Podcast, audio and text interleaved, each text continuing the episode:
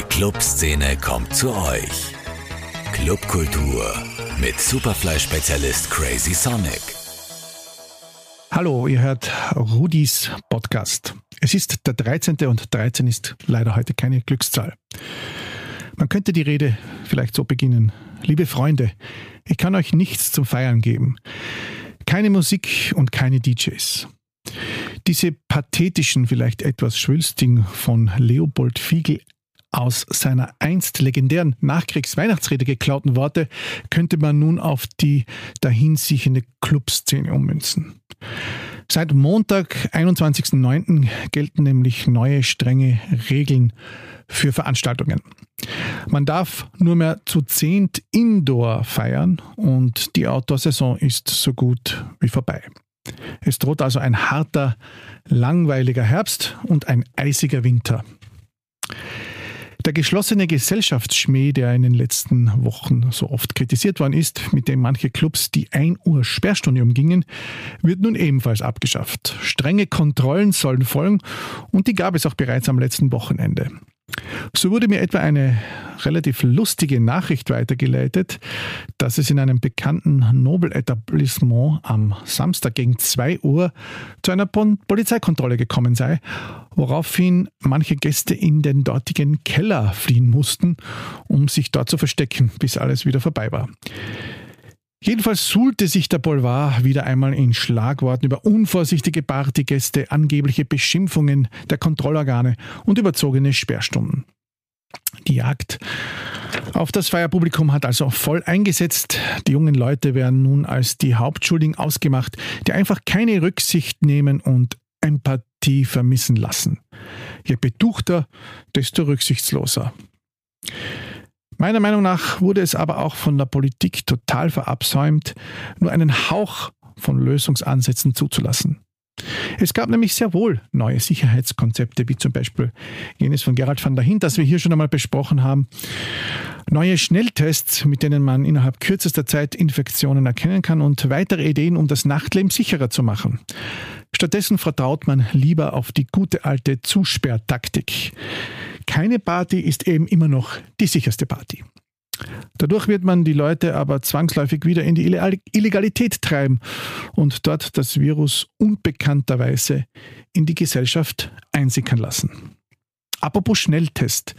Der ehemalige Prater-Saunachef Hennes Weiß, der auch für das Lighthouse Festival mitverantwortlich zeichnet und der Produktentwickler Veit Eichbichler entwarfen zusammen mit dem Virologen Christoph Steininger von der Metro Wien das Start-up T-Forward, das der Veranstaltungsbranche neue Perspektiven einräumen soll. In der Groove las ich unlängst in einem Interview von den Vorteilen. Ich versuche auch schon seit einigen Tagen die Beteiligten auch einmal für meinen Podcast zu gewinnen, da dies wohl ein richtiges, füllendes Thema wäre. Das Haupthindernis für diesen Test oder für die Weiterverbreitung des Tests dürfte derzeit wohl noch an den Kosten liegen, die man am Ende als Festival- bzw. Eventbesucher dafür wird tragen müssen. Ich halte euch diesbezüglich hier noch auf dem Laufenden. Leider haben aber auch andere Länder dieselben Probleme wie Österreich. Tschechien wurde gern in diesem Sommer als Hort der Freiheit gesehen. Viele Raves fanden dort fast ohne Einschränkungen statt. Nun schnellen die Zahlen ebenso in die Höhe wie in Ungarn und natürlich in Spanien. Von Israel ganz zu schweigen. Dass junge Leute scheinbar lieber infiziert und zu 90 Prozent eh nicht krank werden, ist ein Phänomen unserer Zeit. Und umgekehrt machen auch die verwirrenden Reisewarnungen anderer Länder für Österreich, beziehungsweise auch die unklare Ampelsituation, das ohnehin schon äußerst komplizierte Alltagsleben im Jahr 2020 noch um eine Spur unerträglicher. Auch begonnen hat nun die Unterteilung der Clubbetreiber in die Guten und in die weniger Guten, beziehungsweise jene, die sich mehr getraut haben am Ende des Sommers und somit den Fokus der Öffentlichkeit auf sich gelenkt haben. Nun, die meisten haben getan, was sie durften und was nicht ausdrücklich verboten war. Zumeist wurden die illegalen Partys am Donaukanal und auf der Donauinsel damit dann auch gleichgesetzt, was aber einfach nicht korrekt ist. Denn die Listen beziehungsweise die Gästelisten wurden auch bei den sogenannten Privatevents 72 Stunden vorher abgegeben und es gab vielerorts auch Magistratskontrollen, die dies dann auch bestätigt haben. Man sollte also hier mit dem Fingerzeig auf andere vorsichtig sein. Wäre der Sommer programmgemäß verlaufen, dann hätten wir meine heutigen Gäste schon öfters erwähnt, beziehungsweise hätte ich sie schon viel früher eingeladen. Denn der kein Sonntag ohne Technomacher Benedikt Fleischacker und sein Partner Thomas Füssel sind äußerst umtriebige und erfolgreiche Eventveranstalter. Kein Sonntag oder KSOT, manchmal auch etwas unvermeint als XOT abgekürzt, gehörte zu den erfolgreichsten Produktionen in Wien in den letzten Jahren. Zumeist fand das Event tatsächlich auch an Sonntagen statt, in der warmen Jahreszeit gern auch Open Air. Und circa sechs bis siebenmal pro Jahr bewegte man Massen an den jeweiligen Ort des Geschehens. Dieser war zumeist tatsächlich immer ein anderer, manche wurden auch zweimal bespielt. Vom Prater Sonnergarten über die Arena zur Otterbringer, Otterkringer Brauerei, dem Schloss Neugebäude, wo Benedikt Fleischhacker sein größtes Lehrgeld gezahlt hat, bis hin zum Volksgarten war schon alles dabei. Kurz vor dem Lockdown hatte man auch noch die Rechte für den Boiler Room gesichert, doch dann musste man das Event nach 1400 verkauften Tickets absagen. Nun haben die beiden kurz vor dem Party-Lockdown noch einmal das 100-Tage-Sommer mit einem Tagtraum bespielt, der sozusagen Soft Edition von Kein Sonntag ohne Techno. Und auch sonst gibt es einiges Neues rund um den bekannten Brand, der nächstes Jahr mit einer neuen Location draußen Wien in der Talpergasse 8 im 23. Bezirk durchstarten möchte. Dazu habe ich die beiden hier her eingeladen. Benedikt und Thomas sind jetzt hier. Schön, dass ihr Zeit gefunden habt, so früh am Morgen. Hallo. Hallo. Hallo, Servus. Ihr habt ja quasi in letzter Sekunde vor den nächsten Verschärfungen, nennen wir es vorsichtig, Party-Lockdown, wegen Corona jetzt doch noch ein KSOT oder wie auch immer KSOT äh, Event durchgebracht. Wie war es, Benny? Ja, ich glaube, das, das Wording hat da schon ein bisschen äh, sich äh, über die Zeit entwickelt. KSOT, KSOT, kein Sonntag ohne Techno. Ähm, den Samstag, den wir jetzt bespielt haben, das war jetzt nicht wirklich ein Kein Sonntag ohne Techno, sondern das haben wir als Tagtraum durchgeführt. Und man muss auch dazu sagen, es war jetzt kein klassisches Open Air Rave, wie man das vielleicht von, von, von früher kennt, sondern wir wollten eigentlich ähm, über den Sommer grundsätzlich eine Pause machen und haben uns aber dann doch kurzfristig entschlossen, ähm, unsere ganze Zielgruppe nochmal zu aktivieren, die ganzen Leute nochmal zu sehen und einzuladen zu einem Badetag. Tagtraum, das heißt, es gibt innerhalb des Kosmos, den ihr macht, äh, auch unterschiedliche Wordings, unterschiedliche Namen. Genau, der Tagtraum war grundsätzlich eigentlich immer als Demo geplant. Das haben wir im Auer-Welsbach Park vor zwei Jahren gemacht. Das ist dann ziemlich explodiert. Ähm, das soll im Prinzip der Ableger sein, der ein bisschen weggeht von der härteren Musik, fröhlicher, auch ein bisschen disco-lastiger. Und ähm, genau so war das eben geplant. Und jetzt haben wir eben diesen Badetag nochmal in dem Zug gemacht. Und das ist im Prinzip eher so ein Come Together als ein Rave. Ich glaube ja, 100 Tage Sommer war eine der Locations, die diesen Sommer, diesen wirklich fürchterlichen Sommer noch einigermaßen unbeschadet, wenn nicht sogar mit einem leichten Plus überstanden haben, denn es war so die Oase, wo man hin konnte, baden und da gab es auch noch äh, die Möglichkeit, Musik zu spielen ähm, und so ein bisschen noch das Leben zu genießen. Ja, ähm, die Location ist, an, ist wirklich super toll. Man muss dazu sagen, wir kannten die eigentlich schon ziemlich lang, weil genau gegenüber vom 100-Tage-Sommer gab es einen kleinen Baggersee und da sind so die ersten KSOT-Partys vor ja, mittlerweile fast acht Jahren als damals natürlich noch illegale Aggregatparty sozusagen entstanden. Ähm, wir kommen ja alle aus dem Bereich und von dem her war es vielleicht auch ein bisschen so ein Schritt zu einer alten Homebase zurück. Das klingt ja gut. Hattet ihr eigentlich ein mulmiges Gefühl? Ähm, das ist ja in letzter Zeit doch ein bisschen so eine Art Partybashing durch die Medien äh, geweht, sage ich einmal. Alle Partys wurden gerne ein bisschen alle in einen Topf geworfen und die Leute, die dorthin gegangen sind, eher als rücksichtslos abgestempelt. Hattet ihr dann so ein mulmiges Gefühl? Ihr habt ja gewusst, es ist wirklich die letzte Gelegenheit, da nochmal sowas zu machen. Also ich denke, das wird jetzt auch fürs, äh, für die nächste Zeit ähm, wird es auch gewesen sein. Also wir schätzen so bis April herum.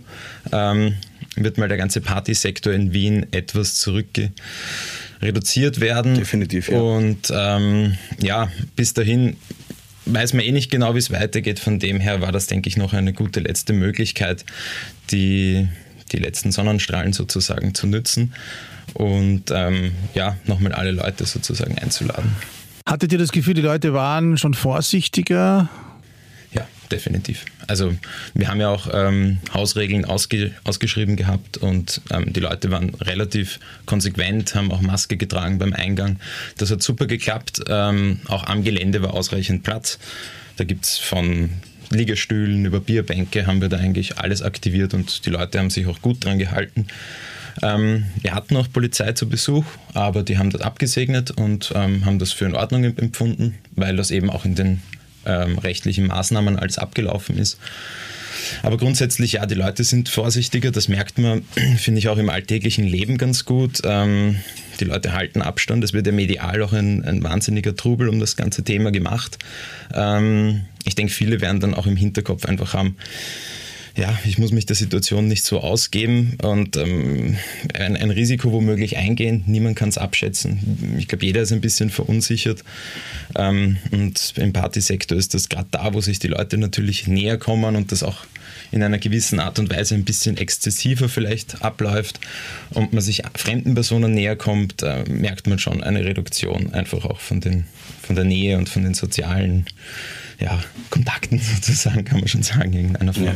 Habt ihr eigentlich Verständnis dafür, dass die jungen Leute so viel feiern wollen? Ich meine, ich bin am Wochenende auch mal wieder ähm, in der Stadt unterwegs gewesen, ganz ein bisschen, und habe gemerkt, ja, da äh, wird per Flüsterpropaganda noch die und die Wohnung ausgegeben als äh, Party-Location und ähm, wie man hört, gibt es natürlich dort keine Möglichkeit, Abstandsregeln zu halten. Und das wird ja wahrscheinlich jetzt nach dem Lockdown oder nach den strengen, äh, Lockdown, der Party-Lockdown, sage ich immer, äh, nach den strengen neuen Maßnahmen wahrscheinlich gang und gäbe werden. Vielleicht magst du mir was sagen, Thomas. Was denkst du darüber? Ja, ich glaube, Verständnis schon, aber es ist natürlich, gibt es da immer zwei Seiten. Einerseits sind wir selber beide jung und, und wollen natürlich feiern, andererseits ähm, Entschuldigung, andererseits ist es halt auch so, dass, dass man aus Sicht des, des Veranstalters sozusagen jetzt das Ganze ein bisschen mit einer anderen Brille sehen sollte. Ähm, ich, ich persönlich ähm, kann es nachvollziehen, würde aber sagen, um wieder richtig feiern gehen zu können, wäre es vielleicht gescheiter, wenn man gewisse Sachen jetzt nicht so umsetzt im privaten Bereich, wie man es machen mag, einfach um wieder der, der Clubszene die Möglichkeit zu geben, dass die ganze Situation ein bisschen erholt und dann vielleicht im Frühjahr wieder gut rausstarten zu können. Das sind vernünftige Worte, denn sonst hören wir ja ohnehin nur immer dieselben traurigen Nachrichten äh, von immer denselben Protagonisten, sage ich fast schon. Ähm, nun gibt es ja Zukunftspläne. Der eigentliche Grund, warum ich euch heute eingeladen habe, es gibt ja sowas wie eine neue fixe Homebase für euch. Ihr habt ja euch jetzt darum auch zusammengetan, ein neues Unternehmen gegründet. Und wenn wir dann mal wieder feiern dürfen, was wir ja hoffen, dass es bald ist, dann wird man euch quasi an einem fixen Ort finden. Und das ist sicher spannend, Benny. Ja, also wir waren ja schon länger auf einer Suche nach einer neuen Location. Das musste jetzt gar nicht unbedingt was Fixes sein, sondern das war eher geplant, ähm, um die Open-Air-Partys problemlos und behördentechnisch korrekt durchzuführen. Ja, das ist im Prinzip eine lange Geschichte. Der Thomas und ich haben uns kennengelernt bei genau so einer Party, von der ich vorher gesprochen habe, bei dem Tagtraum. Ähm, Thomas war ja selten auf Partys. genau, da bin ich genau, ähm, ich war eine Zeit im Ausland, in Berlin, da bin ich genau zurückgekommen, wahrscheinlich auch mit neuer Inspiration. Da haben wir uns dann kennengelernt bei dem Open Air, haben Nummern ausgetauscht. Thomas hat das von einer sehr professionellen Seite beleuchtet, hat gesagt, hey, wie rentiert sich das? Ich meine, du verlangst keinen Eintritt, die Leute kommen? Ähm, wie sieht das mit der Produktion aus? Tatsächlich war das eigentlich alles sehr, ja, mit, ähm, eigentlich mit einem Freundeskreis aufgebaut und da gab es keine richtige Produktion dahinter. Dann haben wir uns mal unterhalten, dann bin ich draufgekommen, dass der Thomas ja für ein Joint Venture von Red Bull und den Acts arbeitet, die riesige Produktionen in Wien und auf der ganzen Welt auf die Beine stellen. Dann hat er mich da ins Team geholt und im Endeffekt haben wir dann gesehen, das harmoniert ganz gut, auf, eigentlich auf allen Ebenen und haben dann beschlossen, hey, starten wir doch einmal was Eigenes. Der Thomas hat den technischen, das technische Know-how einfach und extrem ähm, wahnsinnig gute Kontakte, sieht Dinge vielleicht in einer anderen Perspektive, als ich das vielleicht eher aus wahrscheinlich einer kreativen ähm, Kommunikations- sehen würde. Und dann haben wir uns auf die Suche gemacht. Am Anfang noch mit Google Maps, da gibt es so diesen Abstandsmessen, das ist so der Klassiker. Wie viel Abstand ist zu den Nachbarn? Schaffen wir da überhaupt Musik aufzudrehen? Unabhängig davon, ob es jetzt eine coole Location ist, ist man natürlich von vielen Sachen in erster, in, im ersten Schritt begeistert, sagt, hey, da wow, das hat den Vibe, das liegt im Grünen, das hat die und die Aussicht in Wien ist man halt mit dem Platz begrenzt. Das heißt, nicht überall, wo es einem gefällt, kann man auch was umsetzen. Und wir haben dann nach sehr, sehr viel Recherche und vielen Terminen vor Ort, unter anderem in Niederösterreich und Oberösterreich, dann wirklich eine Location gefunden. Das hat sich dann auch relativ kurzfristig ergeben, weil wir den Eigentümer über die Majors gekannt haben haben das mal angeteasert, haben äh, ein Erstgespräch geführt, haben gesagt, ja, so also grundsätzlich, wir machen das und das, abseits von dem Beachvolleyballturnier. Und ähm, wie wäre es denn, wenn wir hier mal diese Fläche sozusagen aktivieren, auch für was Neues? Und der Eigentümer war offen. Also das war wirklich erstaunlich. Er hat gesagt, ja, sprechen wir konkret drüber. Und im Endeffekt haben wir dann angefangen, das Gelände zu vermessen, Pläne zu zeichnen. Das ist dann eher wieder so Thomas ein Ding, der kennt sich da richtig ja. gut aus. Ähm, das liegt ihm wahrscheinlich tausendmal besser als mir. Ähm, und dann haben wir angefangen, eben die Pläne zu zeichnen, uns auch mit den Behörden äh, zu verständigen und im Endeffekt ja, im nächsten Jahr ist es dann soweit. Ja, dann äh, passt ja die nächste Frage an den Thomas wie die Faust aufs Auge. Was sind denn die Anforderungen, die so eine Venue haben soll? Ich glaube, das kann der Benny besser beantworten, grundsätzlich von, von der kreativen Seite. Was also ich denke, die Anforderungen sind... Ähm, gewachsen. Wie, wie, man muss das immer wahrscheinlich von mehreren Blickwinkeln betrachten. Wenn man es jetzt aus, einem, aus der Open-Air-Perspektive betrachtet, ist das Format gewachsen, dadurch sind auch die Anforderungen gewachsen, mit denen wir einfach auch selbst einmal umgehen mussten, weil man wird nicht von einem Tag auf den anderen ein, ein Production Manager von einem großen Event, sondern man lernt einfach im Laufe der Zeit dazu, dass es eben gewisse Auflagen gibt wie ein schalltechnisches Gutachten, statische Abnahmen, gewisse Fluchtwegsbreiten. Ähm, das lernt man, das hat man nicht von Anfang an und von dem her würde ich sagen, die Auflagen waren für uns von Anfang an nicht ganz klar. Jetzt noch so ein paar Jahre retrospektiv betrachtet, aber mittlerweile wissen wir ganz genau, worauf es ankommt und das sind im Endeffekt halt wirklich genaue Pläne mit Fluchtwegsbezeichnungen. Maßstabsgetreu und Maßstabsgetreu, so genau. Ähm, Im Endeffekt auch wirklich ein Sicherheitskonzept, das Hand und Fuß hat. Das ist jetzt nicht nur ein Zwei-Pager, sondern ähm, tatsächlich 30 Seiten mit Evakuierungs- Plänen, Notfalltafeln, Notfallbeleuchtung, ähm, auch Hinweisschildern ähm, für Securities, wie verhalten sich die im Notfall, im besten Fall mit Funk und, und einem Head Security. Das geht dann weiter über statische Abnahmen für Containeraufbauten, äh, Absicherungen von Scheinwerfern bis zu Bodenmarkierungen für Fahrspuren. Also das ist wirklich breit und umfangreich. Da haben wir viel dazugelernt. Ich habe eigentlich am meisten vom Thomas gelernt und ja, das ist im Prinzip eine große Mappe. Jetzt ist natürlich die spannende Frage, wo ist das? Ähm, das Ganze befindet sich im 23. Bezirk, ähm, bei der, in der Nähe von der U-Bahn-Station Siebenhirten. Ähm, das ist relativ weit draußen, aber genau das ist auch der Grund, warum wir dort quasi keine Lautstärkenprobleme haben. Der nächste Anrenner, glaube ich, ist 750 Meter weg. Genau. Aber die U-Bahn trotzdem gleich gegenüber. Das heißt, die Anbindung wäre grundsätzlich top. Also man geht über die Straßen und ist dann letztendlich am Gelände. Und das war halt auch einer der Gründe, warum wir eben diesen Ort gewählt haben. Ja, man muss dazu sagen, dass ähm, der Schritt natürlich etwas raus aus der Stadt ist eigentlich ein relativ logischer. Ähm, die Stadt dehnt sich aus. Ähm, man sieht das ganz gut, finde ich, im 15. und 16. Bezirk. Diese Bereiche hypen extrem. Der Platz wird nun mal knapp in der Stadt. Die Leute brauchen Wohnraum. Wien wächst. Ähm, da ist nun mal nicht Platz für laute Musik, weil die Leute, die es gern laut haben, die haben dann auch mal irgendwann Kinder und ziehen sich zurück. Das heißt, ähm, der, der Beschritt von uns in Richtung Industriegebiet war bewusst oder beziehungsweise an den Rand der Stadt. Aber dennoch haben wir immer nach einer Location gesucht, die trotzdem noch für die Leute gut erreichbar ist. Und wir haben dort eben eine U-Bahn in der direkten Nähe. Das heißt, ja, es ist nicht so zentral, aber es ist dann auch wieder zentral, wenn man quasi gut angeschlossen ist. Und das war eben so irgendwie unsere, unser Ziel, was wir uns gesetzt haben. Ja, man kann auch, glaube ich, getrost sagen, eure Crowd wird euch folgen. Sie ist euch schon in viele Richtungen gefolgt. Ich sage nur, auch Schloss Neugebäude war ja nicht gerade vor der Haustür äh, und so weiter. Ähm, und vor allem, wenn dann wieder was möglich ist, glaube ich, werden die Leute so hungrig sein, dass sie jeden Weg in Anspruch nehmen werden.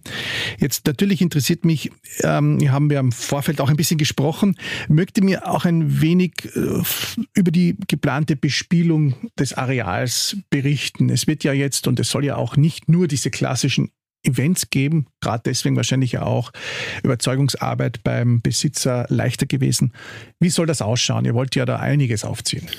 Ja, also ähm, grundsätzlich gab es schon einen Plan, um das dieses Jahr zu starten. Da sind wir mit einem Konzept rausgegangen, wo wir sehr auf den Live-Charakter gesetzt haben und uns auch mal in eine neue Richtung entwickeln wollten, in die Richtung von Indie-Rock. Da haben wir einen, einen sehr guten Freund oder beziehungsweise sind, sind sie sehr mittlerweile gute Freunde geworden, die uns da auch in der Kuration sehr unterstützen. Ähm, das war dann einfach aufgrund vom Zeitdruck äh, einfach nicht möglich. Vor allem das Risiko jetzt, wie man sieht, war die richtige Entscheidung, da einfach Absolut, glaube ich, ja. Genau. Ähm, aber grundsätzlich setzen wir bei der Location eher auf den Live-Charakter. Ähm, das ist auch im Prinzip in dem Konzept, was wir mit, natürlich mit dem Eigentümer, wie du richtig gesagt hast, ähm, abgestimmt haben. Es ist nun mal schwierig, jemanden eine, eine Party auf, auf, einer, auf einer Privatfläche sozusagen ähm, schmackhaft zu machen. Der sieht natürlich auch die Gefahren und die Probleme dabei. Ähm, Man muss halt dazu sagen, dass er uns äh, aufgrund eben des Vertrauens oder dass wir uns schon so lange kennen, halt einfach ein gewisses Vertrauen schenkt, dass das halt auch nur aus dem Grund, glaube ich, mit uns möglich war, weil das Interesse hat er grundsätzlich keins dran gehabt, dass er das einmal aktiviert und eben durch unsere Überzeugungsarbeit oder beziehungsweise durch die Idee und das Vertrauen von ihm an war das halt dann einfach so möglich, sage ich mal. Genau, also wir erproben das Ganze auch eher mit Live-Konzerten. Ähm, das läuft einfach in einem gewissen Rahmen ab, vielleicht auch etwas ruhiger. Ähm, die Leute stehen, sind nicht unbedingt ausgelassen am Feiern, außer es bildet sich vielleicht ein Moshpit. Ähm, also wir, wir haben sozusagen selbst eine Prüfung, die wir dort ablegen müssen, damit das klappt, sowohl auf Eigentümerseite als auch auf der Behördenseite. Ähm, aber das Ziel ist von der Location, und wir haben sie sozusagen jetzt auf fünf Jahre exklusiv, dass man natürlich das Programm dort auch ausweitet. Und ähm, dann sind natürlich alle möglichen Formate denkbar, die aber für alle möglichen beteiligten Behörden und den Eigentümer auch passen. Ähm, wir werden dann grundsätzlich schon die Freiheit haben, auch ein Open Air durchzuführen, beziehungsweise auch gern von Fremdveranstaltern ähm, Open Airs oder es ist nämlich eine reine Outdoor-Location, muss man dazu sagen. Genau, das wäre meine Frage gewesen. Es ist also eine, eine reine Outdoor-Location ohne Indoor, genau, Aftershow, was weiß ich. Es gibt Möglichkeiten, also sage unter Normalbetrieb ähm, gibt es in der Umgebung genügend Hallen, mit denen wir auch schon in Kontakt waren, um etwas zu aktivieren, also praktisch auf 24 Stunden rein theoretisch bespielen zu können. Das, das würde klappen, ähm, wenn man mehrere Anmeldungen durchführt. Da wir im Industriegebiet sind, haben wir einfach auch nicht die Lautstärkenprobleme. Das heißt, wir könnten bis 23 Uhr Outdoor spielen, könnten aber auch wieder um 6 in der Früh starten. Das wird sich ganz gut überschneiden mit den Hallen, die wir da im Blick haben. Ja. Ähm, Momentan ist es natürlich nicht möglich. Ähm, auch für die ersten Schritte sozusagen belassen wir es lieber mal bei, der, bei dem, bei dem Outdoor-Bereich. Ja. Outdoor ähm, aber grundsätzlich ist es möglich. Ähm, und genau, also man kann dann im Endeffekt wirklich alles dort durchführen, aber wie gesagt, man muss ja da sagen, wir genießen halt wirklich ähm, äh, äh, ein sehr hohes Vertrauen von den Behörden, also einfach auch durch die, die Herangehensweise, wie, das, wie wir das jetzt auch präsentiert haben und das, das wollen wir uns dann auch nicht verdauen. Also wir schauen da schon, dass wir den, den, den, den richtigen Draht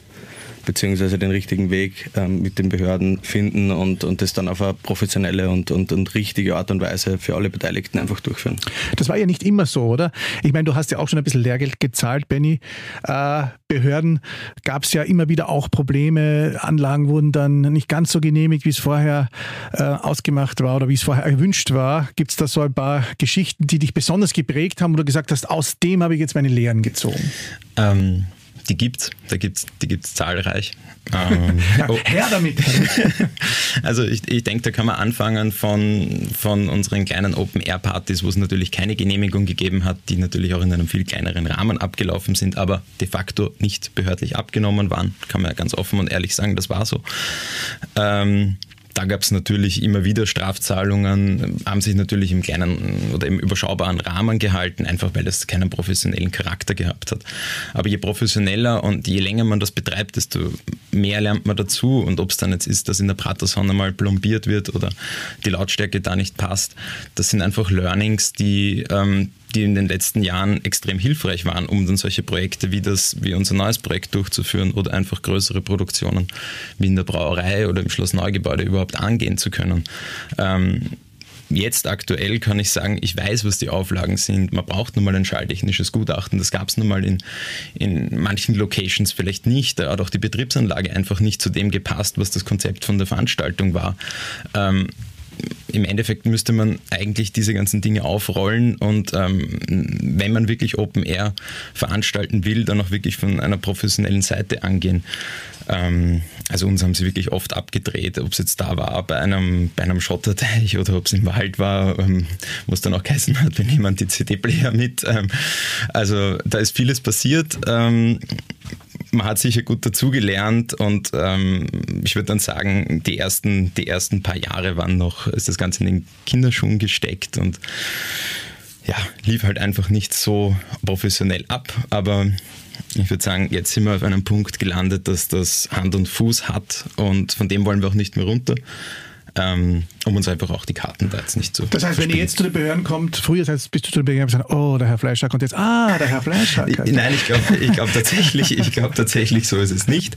Ähm, aber wir haben einfach die Kommunikation auch in einer gewissen Art und Weise da geändert. Ähm, man muss dazu sagen, äh, die Behörden wissen nicht unbedingt, was jetzt so ein Veranstaltungsformat ist. Da muss man auch unterscheiden zwischen der rechtlichen und technischen Seite. Und ähm, oftmals klappen Dinge, die vielleicht rechtlich durchgehen, weil sie eine Grauzone sind, die aber auf der technischen Seite einfach nicht machbar sind. Und äh, wir haben jetzt mit sowohl mit beiden Seiten ho hoffentlich, und da müssen wir jetzt auf Holz, auf Holz klopfen, ähm, einen halbwegs guten Draht, ähm, wahrscheinlich auch ähm, über die Erfahrung im, im professionellen äh, Event- und Production-Bereich auf die Beine gestellt. Wir sind da relativ proaktiv, halten die Behörden mit allen Updates am Laufenden. Das ist, denke ich, auch der richtige Weg. Ähm, ich habe es gesehen in den letzten Jahren, oftmals hat man auch einfach sich nicht zugetraut, äh, da anzurufen und nachzufragen, weil man eben auch ein bisschen überfordert war, weil man sich jetzt vielleicht gar nicht ausgekannt hat. Und das ist eben das, was ich vorher schon gesagt habe. Es braucht einfach Zeit, bis man zu diesem, äh, ich würde jetzt mal sagen, zu diesem Entwicklungsstadium kommt, dass man sagen kann, okay, das und das ist meine To-Do To-Do-List und die muss ich halt erfüllen. Es ist, äh, Im Endeffekt kann man es vergleichen mit einer Baustelle. Du kannst auch nicht äh, dort anfangen zu graben, wenn kein Baubescheid da ist. Richtig, absolut richtig und manche haben das natürlich auch unterschätzt. Jetzt natürlich spannend, viele Leute wird es interessieren, ist ja auch immer ein wichtigeres Thema geworden in den letzten Jahren. Wer unterstützt euch beim Thema Sound, beziehungsweise wer hat euch beim Thema Schallschutz unterstützt? Also Schallschutz, wir, ich arbeite seit Jahren mit, mit eben gewisse Partner zusammen. Wir können ähm, Sie ruhig aussprechen. Albert Hirn zum Beispiel ist ein Name, der, der in, in, in, gerade in dem Bereich relativ ähm, sage ich mal, bekannt ist, auch behördentechnisch ein gewisses Vertrauen genießt. Und der hat zum Beispiel unser Schallschutzgutachten erstellt und, und dem vertrauen wir auch blind. Und ja, soundtechnisch sind wir, sind wir eben gerade jetzt noch am Schauen, wen wir dafür aktivieren, aber da also grundsätzlich muss man sagen, wir haben mit Wolfgang Sauter in der letzten Zeit auch viel zusammengearbeitet. Das hat auch immer gut gepasst.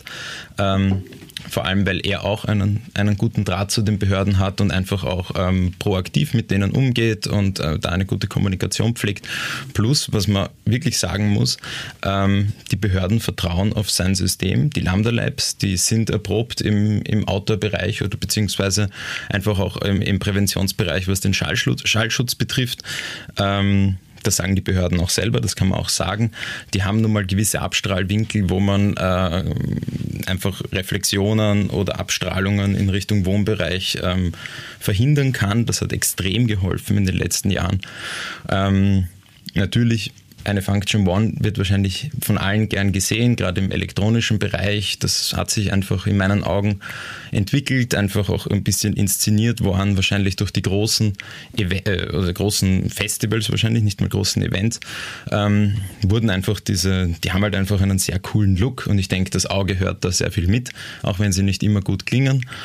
Ähm, und auch nicht, auch muss, man muss dazu sagen, auch nicht für jeden Einsatzbereich von Vorteil sind. Also wenn wir jetzt zum Beispiel bei uns draußen bei der Location, wir würden uns eine Function One wünschen. Es macht halt nur keinen Sinn, weil wir auf Live-Charakter setzen, macht ein Horn mit dem Abstrahlverhalten einfach keinen Sinn, weil wir müssen dort obwohl wir im Industriegebiet sind, auch auf gewisse Reflexionen und Maßnahmen und äh, Auflagen einfach Rücksicht nehmen und können dann halt nicht mit großen Hörnern dort fahren, die womöglich in eine Richtung strahlen, die wir gar nicht ähm, kontrollieren können. Kontrollieren können. Und deswegen wahrscheinlich die interessante Frage für alle, was haben wir da für eine PA? Viele wünschen sich wahrscheinlich ein großes Dance-Stack da stehen zu haben. Ähm, wir arbeiten aber mit einem Line Array. Das hat einfach den Vorteil, also wirklich zielgenau schießen zu können. Wir brauchen ja bei einem Konzert eine sehr dynamische ähm, Tonverteilung über die ganze Fläche hinweg und ähm, kommen da einfach nicht drum herum, auch mit so einem System zu arbeiten.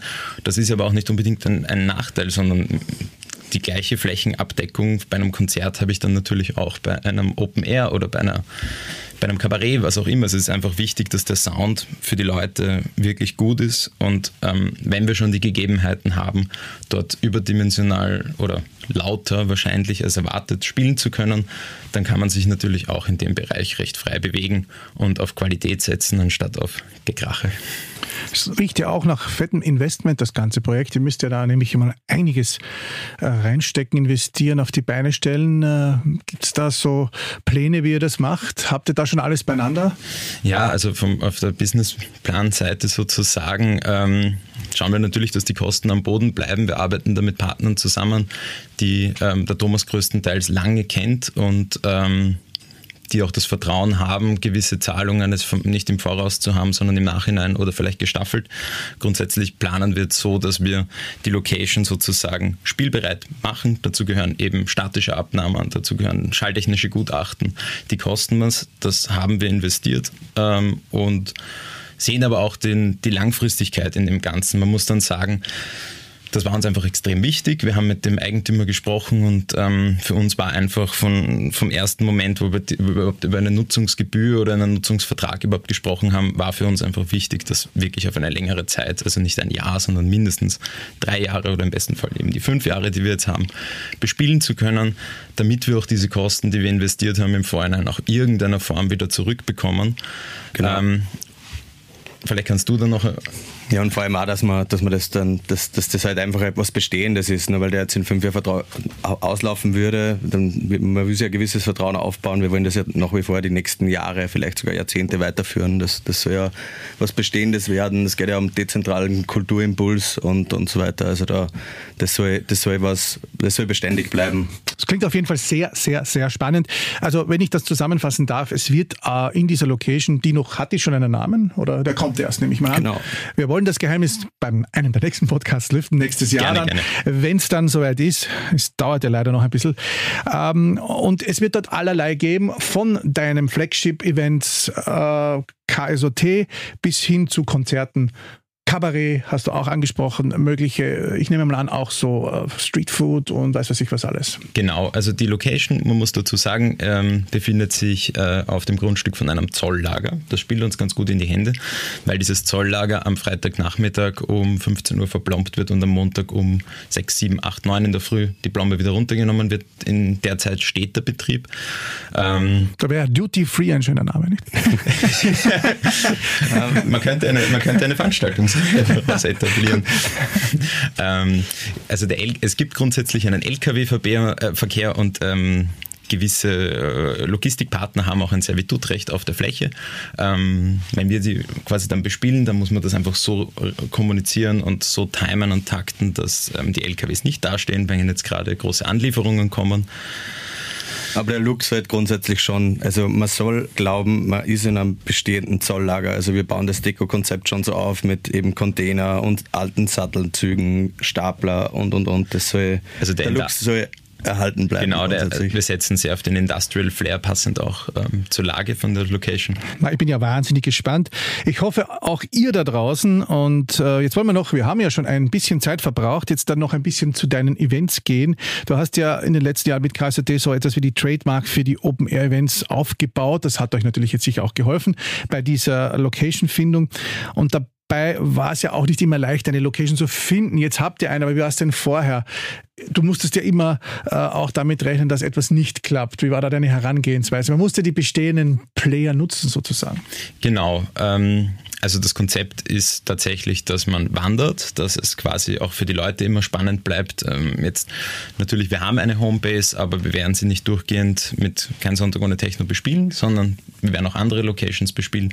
Ähm, trotzdem auch mit dieser neuen Location. Trotzdem auch, ja. ja also man kann, man kann sagen, wir werden auf jeden Fall auch in der Arena weiter veranstalten. Auch mit der Otterkringer Brauerei klappt das wirklich gut. Das ganze Team steht auch voll und ganz hinter dem, hinter dem, hinter dem Brand.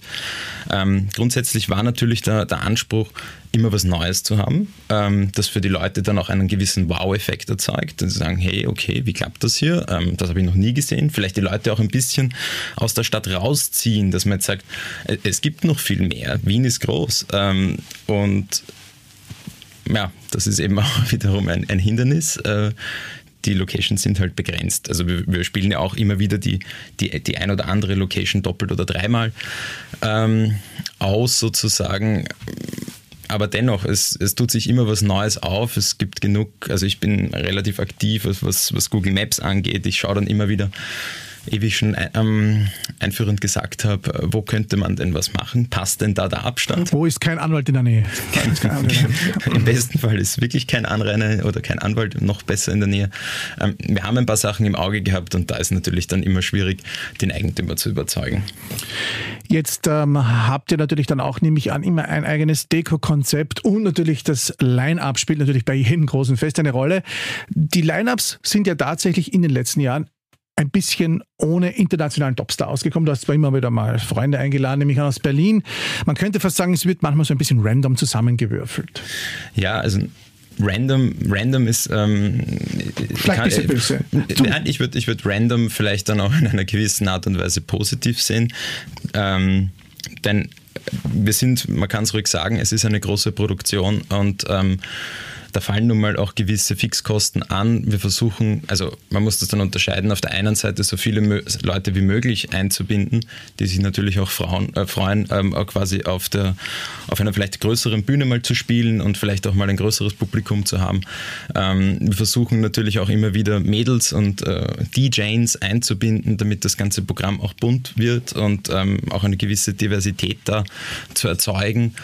Ähm, es, ist, es ist nicht immer einfach, sozusagen äh, ein, ein Line-up zu kuratieren, weil gerade bei KSOT, es ist eine, eine Open-Air-Party und ähm, das muss halt auch stimmig sein. Also ich, ich achte extrem darauf, dass der, der ganze Tag einen gewissen Flow hat, dass die Leute kommen und es ist vielleicht noch jetzt nicht Turbo Abfahrt-Techno, ähm, wie vielleicht dann eher in der Nacht oder man kann dann auch in die experimentellere Richtung gehen. Ähm, das Line-Up wird auch immer angepasst an die Location. Wenn, jetzt der, wenn ich weiß, in der Location ist kein so massives Soundsystem, wo man vielleicht mit, mit so viel Subbässen spielen kann, da machen irgendwelche DJs, die eher mit Subkick oder vielleicht auch ein bisschen Breakbeat-lastiger spielen einfach nicht so Sinn. Das heißt, es musste dann eher etwas Hausigeres sein, was einfach auch von den, für die Lautsprecher dann von der Location passt. Mhm. Also es wird immer angepasst ähm, an die Location und auch über den Tag, dass es einen gewissen Flow hat. Und in der Nacht kann man schon mal mehr auf die Tube drücken, das ist ganz klar. Du magst ja nebenher auch noch äh, Partys in Clubs, reguläre Partys. Ähm, in der Forelle, in der Pratersauna bleibt das dann erhalten. Nächstes Jahr soll es dann wieder gehen, natürlich. Ähm, also, du hast ja eigentlich dann dort immer die Bookings gemacht. Bei KSOT habt ihr ja dann eigentlich hauptsächlich die Wiener Szene unterstützt. Genau, also KSOT würde ich dann wirklich eher also als ein Community-Ding sehen, dass ähm, das vor allem auf die Wiener oder vielleicht auch mal sind ja auch Freunde aus Salzburg, die immer wieder gekommen sind, die da gespielt haben. Ausleben mit Bookings tue ich mich persönlich dann ähm, bei, dem, bei meinem Label sozusagen oder Veranstaltungsbrand Makro. Also ich bin ein wahnsinniger Fan, alles was von, vom Deckmantel kommt und vom Discol in Amsterdam, was ein bisschen mehr in die funkige, experimentellere Richtung geht. Ähm, letztes Jahr mit Ben UFO habe ich mir da ehrlich gesagt ein bisschen einen Booking-Traum sozusagen erfüllt. Da gibt es nicht mehr viel nach oben. Vielleicht in die Richtung Floating Points, der eigentlich auch geplant war für dieses Jahr.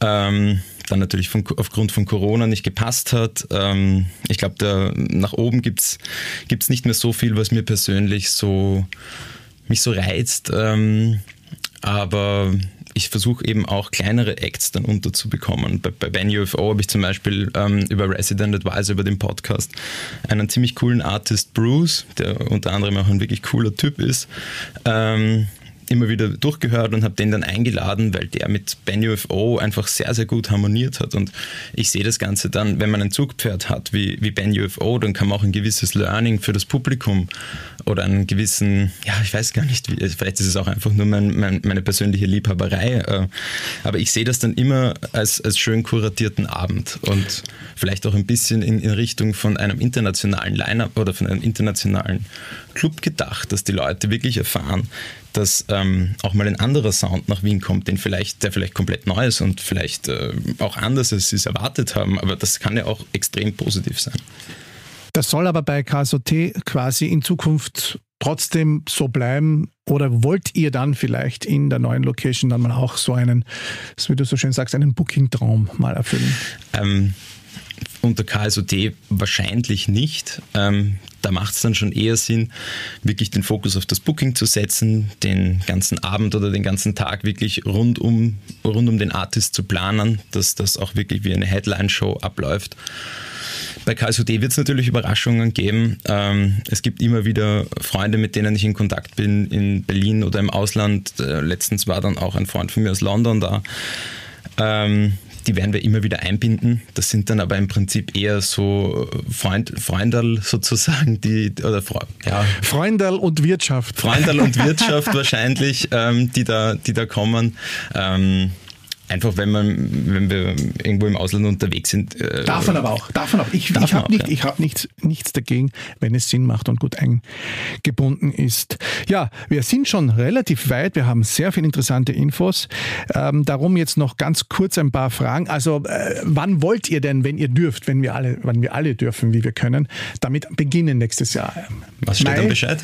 Ähm, wir planen den 15. April grundsätzlich. Ähm, bis äh, 15. Oktober jetzt einmal mit ähm, dem Setup, äh, mit eben einer Containerbühne, relativ groß, 24 mal 9 in die Höhe. Und immer nur an Wochenenden oder soll es dann auch quasi täglich Betrieb geben?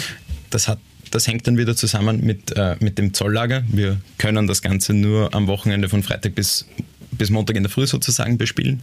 Ähm, Sonst ist das im Prinzip äh, eine, eine Verladestation für Zollwaren. Wir planen die Production aber so, dass wir das Gelände sehr flexibel gestalten. Gewisse Aufbauten wie die Bühne, ähm, FOH werden grundsätzlich stehen bleiben. Ähm, alles, was dann die Gastro angeht oder Zäune für das Einlasssystem, äh, die stellen wir relativ kurzfristig auf. Ähm, Wenn es Corona-bedingt nicht geht, dann haben wir auch an einem Sesselsystem gearbeitet, das auf Schienen eingezogen wird. Und das Gelände, die Container, mit dem, mit dem wir das Gelände umzäunen, die bleiben stehen. Also wir halten die Flächen, die für den Zollbetrieb genutzt werden sollen, relativ flexibel. Die Aufbauten bleiben sonst, ähm, wie gesagt, von April bis Oktober stehen. Gut, ähm, wie glaubt ihr, werden die Leute, ich meine, ihr habt ja große, ihr habt ja große Fanbase. Wie ist dir das überhaupt gelungen über die Jahre, ist so eine riesen Fanbase aufzubauen? Ich kann mich erinnern, es war mal ganz kurz so, da ist es ein bisschen schwächer gewesen und dann ist es wieder in die Höhe geschossen und seither ist es stabil immer weiter nach oben gegangen. Und wie wollt ihr die, mit welchen Reizen wollt ihr die in den 23. Bezirk locken? Also grundsätzlich muss man, ist glaube ich sogar der 23. Bezirk wirklich unsere Homebase. Ähm, das ganze Format hat sich ja eigentlich aus einem Freundeskreis heraus entwickelt. Hat vor wahrscheinlich rund zehn Jahren sowas begonnen, einfach als Aggregatparty. Ich, ich denke mal, das hat ähm, zu dem Zeitpunkt, äh, da hat relativ viel zusammengepasst. Ähm, die, die Facebook hat damals ein Businessprofil zugelassen, das habe ich relativ relativ zeitig gegründet. Ähm, der, der Hype um diese Deep House-Szene und wir waren ja eigentlich kein richtiges Techno-Format. Genau, da gab es ja den legendären, die kleine Rivalität, was ist Techno? Kein Sonntag ohne Techno ist kein Techno, Techno-Sonntag ist Techno. Aber dann wurde Techno-Sonntag heimlich und Deep House und ihr wurde tatsächlich Techno. Ja, also ähm, wie gesagt, das ist eben alles ein, ein, ein gewisser Learning-Prozess.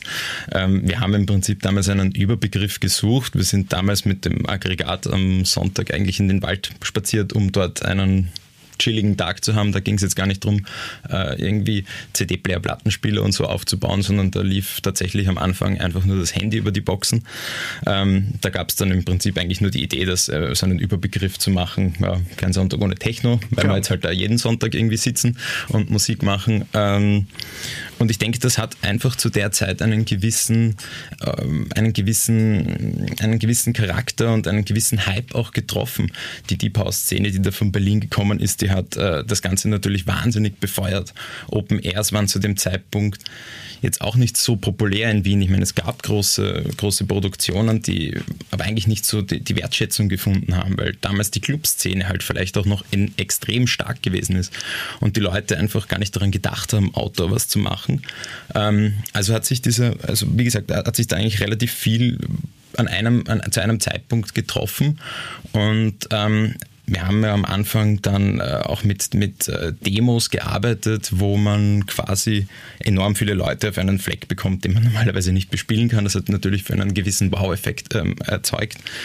Und äh, es gab dann einen, tatsächlich einen Durchhänger, ich würde sagen, das war so zwischen 2015 und 2016. Da war auch ein bisschen Ratlosigkeit. Das war genau die, die Zeit, würde ich sagen, wo ich nicht genau gewusst habe, ähm, okay, plötzlich äh, extrem viele Auflagen.